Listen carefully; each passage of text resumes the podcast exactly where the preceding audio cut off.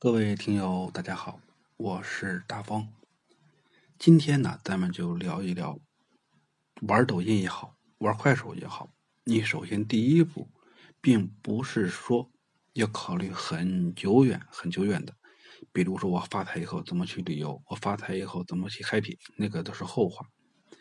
但是也是幻觉。首先第一步要干啥？咱上一期聊了起名，其实聊反了。第一步就应该说是定位，你想干啥？比如说我做这个账号，我就想做美食，好，是一种；第二个，我就想做健身，是一种；我想做游戏，我想做那个？你只做一种，一个号只做一种类型，这是你能够长久做下去的一个前提。你不能说我今天我就发一个美食，因为我吃饭去了很开心，我就发了一个。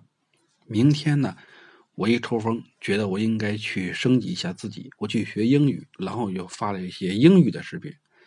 改天感觉英语学起来没啥意思，然后也来不及了，不赶趟了，所以晚上发泄发泄，又玩了会儿游戏，感觉游戏很好玩，又发了一堆游戏。结果呢？一个月以后，你会发现你的号里边的内容五花八门。五花八门导来的问题是啥？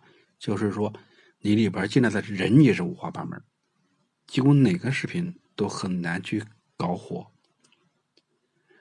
这是个人的，企业的也是一样。企业定位的时候，把这个账号也是只做这一块比如说，我这一个公司比较大，它不光是做这一种产品。可能我去做这个这个房产，另外一个呢，我还可能去做汽车，还有一种我还可能去做日化。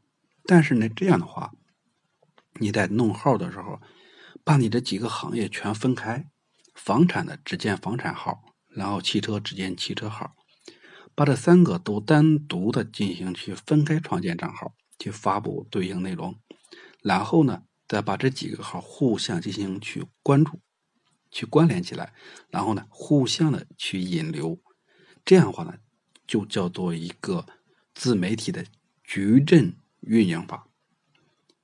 这样的话呢，互相不影响，否则的话你就会搞成一锅粥。